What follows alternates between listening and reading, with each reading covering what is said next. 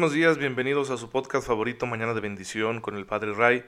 Les envío un fuerte abrazo, un cordial saludo, esperando que se encuentren muy bien, gozando de cada cosa buena que el Señor pone en nuestra vida. Porque miren, ya estamos martes 12 de mayo del 2020 y estamos vivos, quiere decir que el Señor sigue contando con nosotros, que confía en nosotros para que cumplamos nuestra misión. ¿En qué consiste nuestra misión? En el servicio.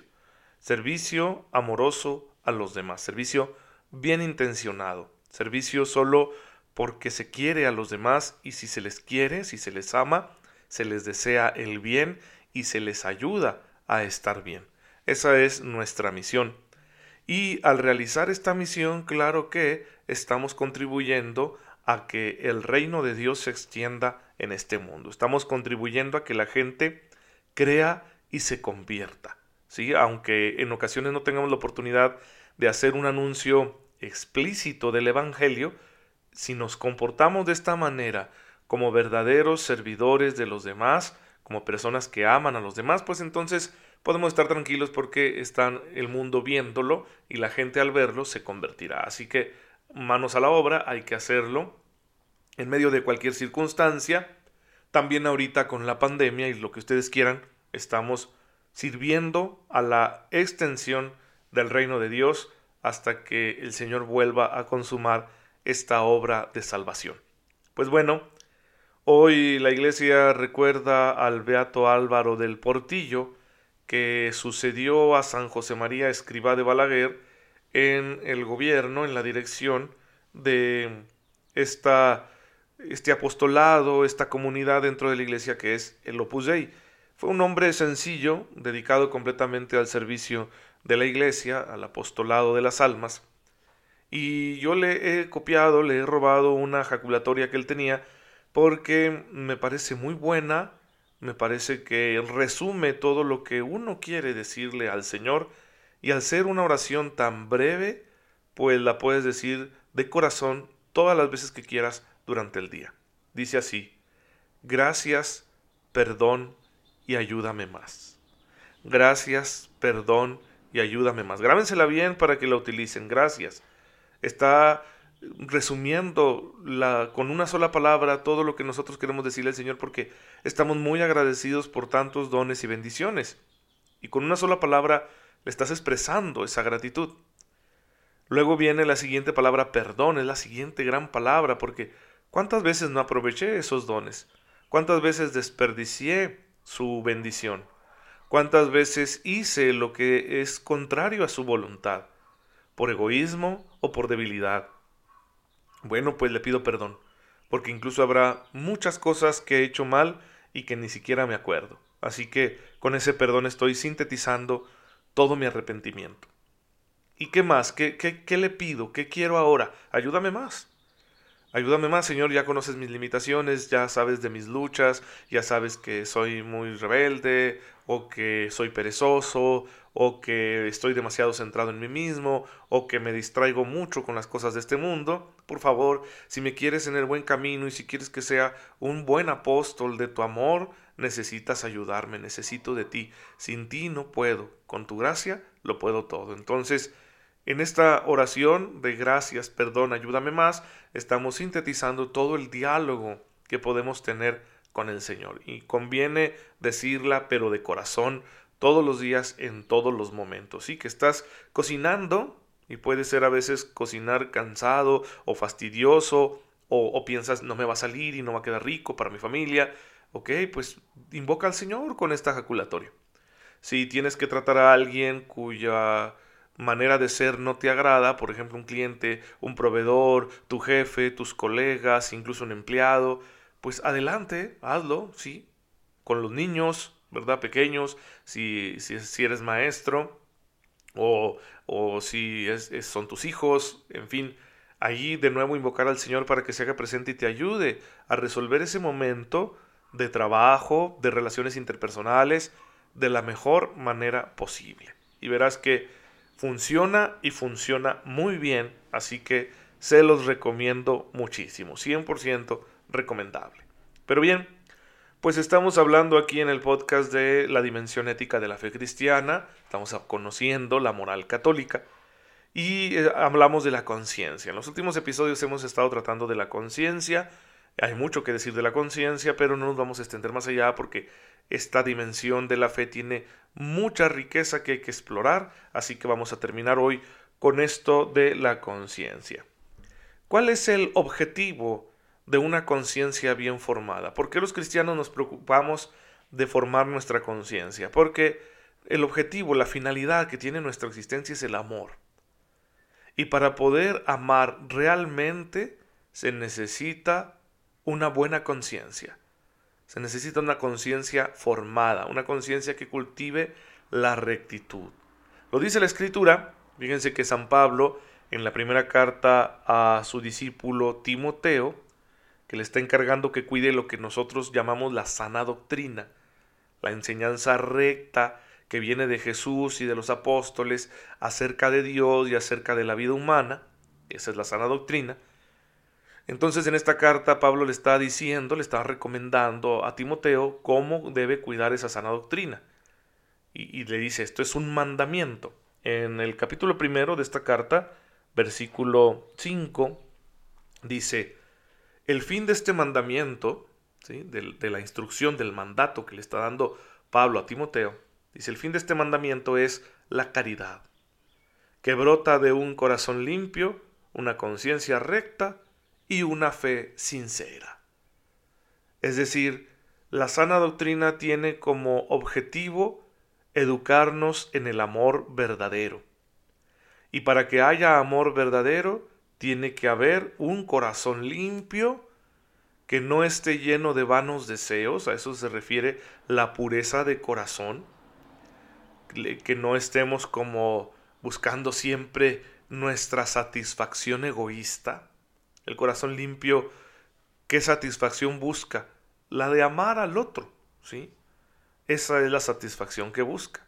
No busca la grandeza, no busca la riqueza, no busca el poder, ¿sí? no busca estar por encima de los demás, no busca ser el centro de la atención, etc. Luego dice una conciencia recta, claro que nos indique qué es lo que le agrada a Dios. Una conciencia que nos guíe con juicios justos acerca de la bondad o maldad de las cosas. Una conciencia bien formada que nos permita reconocer la voluntad de Dios, ¿sí? Para no dejarnos llevar por nuestras propias consideraciones que pueden ser insuficientes, pueden estar equivocadas. Una conciencia recta entonces es indispensable para que haya amor.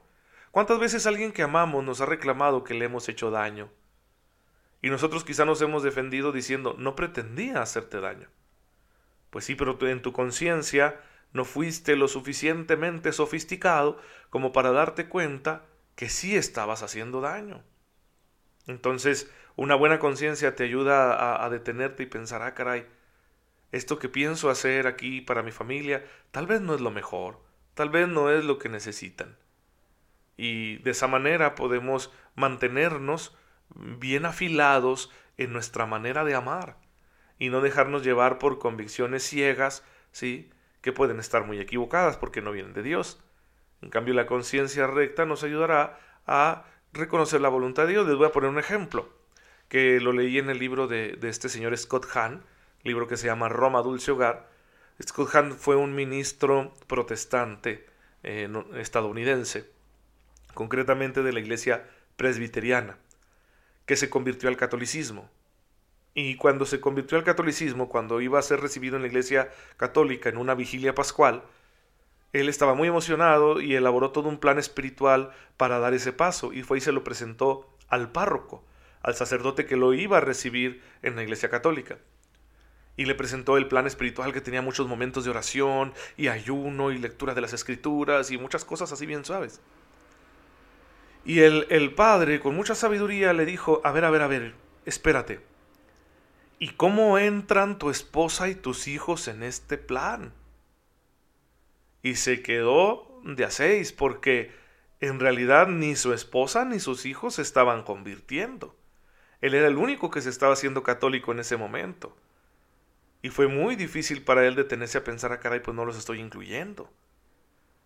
Y por eso el padre le dijo, mira, está muy bonito tu plan con los ayunos y todo, pero ¿por qué no mejor te llevas a tu familia un día de campo antes de que seas recibido en la iglesia?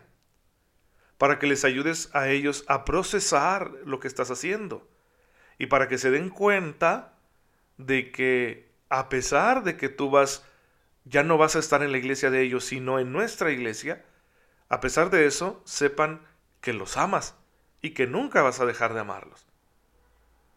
Y entonces Scott Hanna en su libro reconoce que se sintió maravillado de la sabiduría de este sacerdote e hizo lo que el sacerdote le indicó.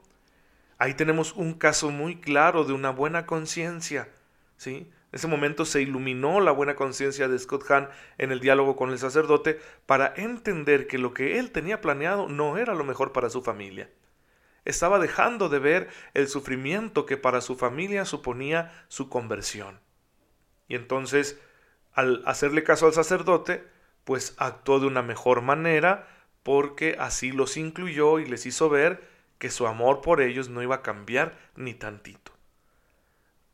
Esto nos puede ayudar, este ejemplo nos puede servir para entender por qué para amar necesitamos una conciencia recta, una conciencia bien formada.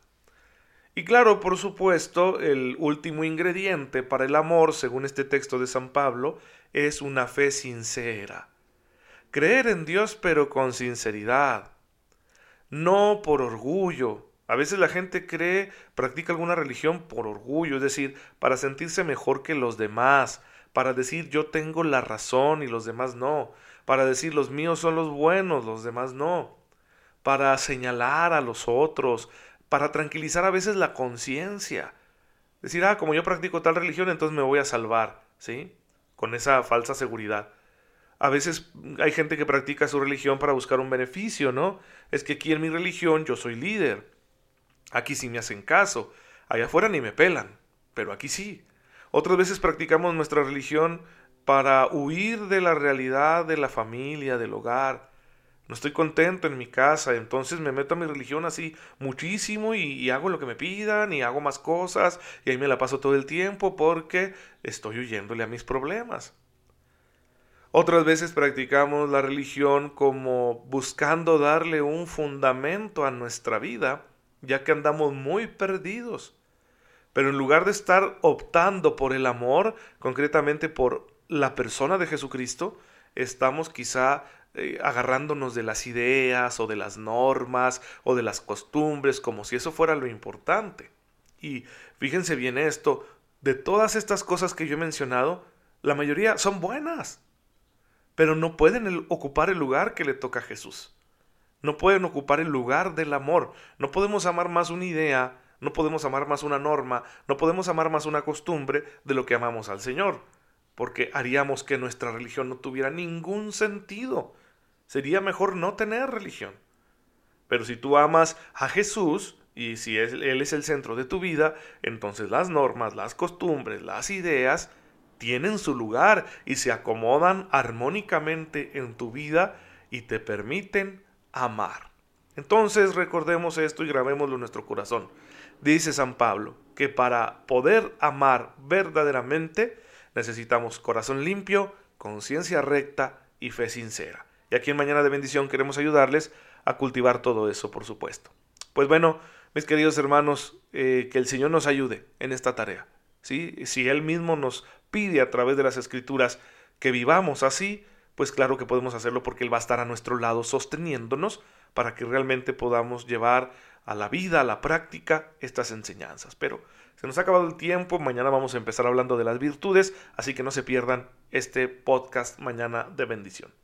Padre, gracias por el don de la vida, por todo lo que acompaña la vida y por estar tú con nosotros.